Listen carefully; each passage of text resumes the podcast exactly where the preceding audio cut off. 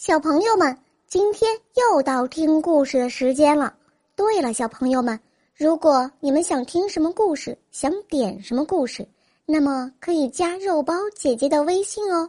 肉包姐姐有很多很多好听的故事呢。今天的故事叫做《芭比之歌：新公主》。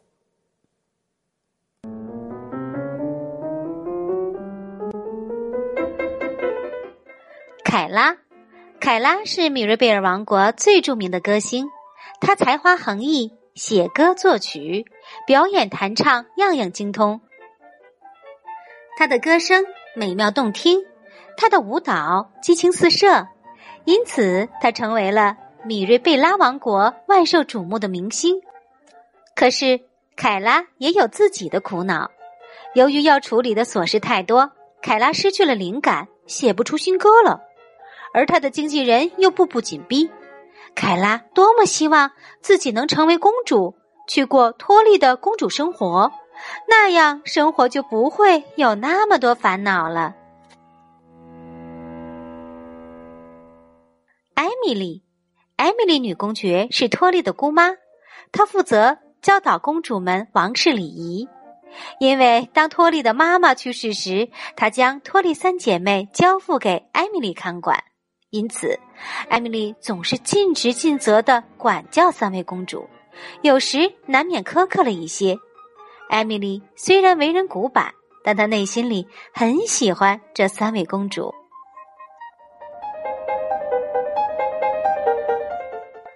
托德，托德曾是一位天才歌手，十四岁时就成为万众喜爱的偶像，可是，一次事故毁了他的嗓子。他的歌唱生涯也就这样停止了。他渴望重返舞台，成为万众瞩目的明星。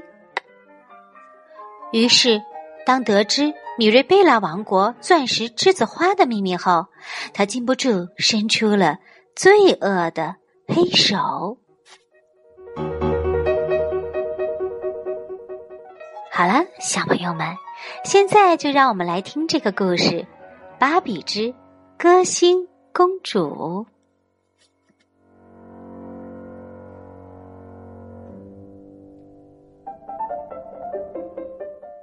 在遥远的群山背后的世外桃源中，坐落着美丽的米瑞贝拉王国。这里山峰积雪，河流清澈，古木葱郁，鲜花盛开。由于几百年没有战火的侵袭，米瑞贝拉王国马上就要迎来建国五百周年的庆典了。米瑞贝拉王国的王室家族历来实施亲民惠民的统治政策，深受民众的爱戴。这几天，王室的所有成员都在为王国的庆典做着各种准备。附近的邻国和远方的友邦都派了大使和高官来参加这场举世瞩目的世纪庆典。王国中有一位美丽的公主托利，她和两个可爱的妹妹泰薇和梅雷迪斯每天都必须遵守王室礼仪和规矩，参加各种舞会，接见重要的来宾。但是只要有空，他们就会偷偷溜出去玩儿。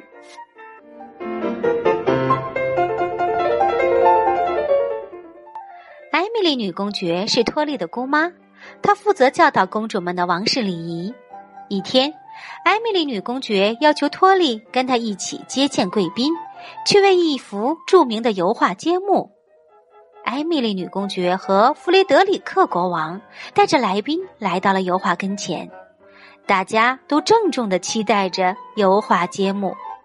三位公主站在艾米丽身后，探头探脑的张望着，画布揭开。竟然是一只戴着帽子的驴子！众多来宾面面相觑，不知道发生了什么事。国王也有些意外，但他旋即微笑了起来。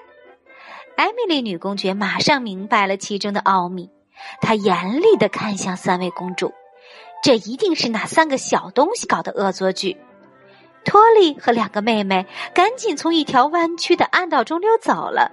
他们返回托利的卧室，笑得上气不接下气。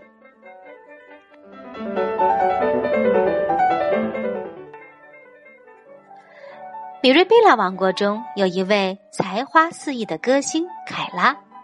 为了庆祝王国的庆典，凯拉计划在万人剧场举办为期五天的演唱会。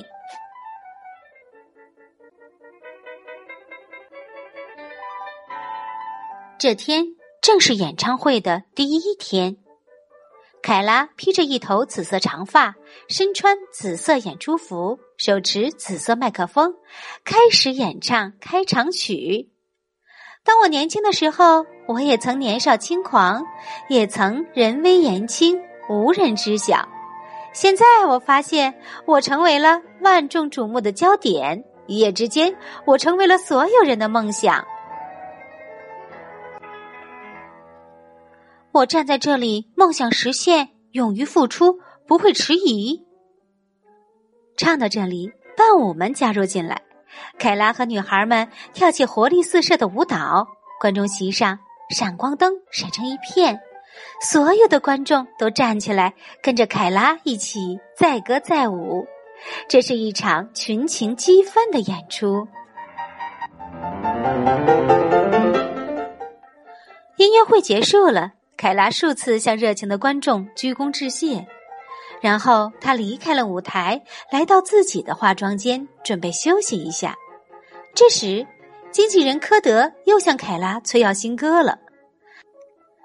凯拉靠在门上，叹了口气，然后他自言自语的说：“唉，真希望我写好了那些歌。”在房间角落的演出服里，藏着凯拉的小斗牛犬瑞福。那只小狗正开心的咬着凯拉的一只靴子。看到主人，它绽开一个大笑脸，丢掉靴子，开心的从衣服堆里窜了出来。凯拉对着小狗说：“哦，瑞福，我遭遇瓶颈了。以前写歌是轻而易举的小事儿，还很有乐趣。可是现在，唉。”每天应付那么多繁琐的事情，我几乎一点灵感也没有了。奥，瑞弗，我是大明星，我生活在每个人的梦境里，对吗？只是我不知道，有时候我会突然觉得我好累呀。凯拉抬起头，目光被墙上的王室肖像吸引住了。他对着托利的肖像羡慕的说：“看。”这就是我国的公主甜心了，她生活在城堡里，过着锦衣玉食的生活。她肯定一天也没工作过，肯定不知道什么是烦恼。亲爱的小朋友们，今天的故事就讲到这儿了。感谢伊氏娃娃 J O Y 中药神奇水友情播出。伊氏娃娃 J O Y 中药神奇水专注婴幼儿湿疹，奶选。妈妈们再也不用担心孩子有湿疹了。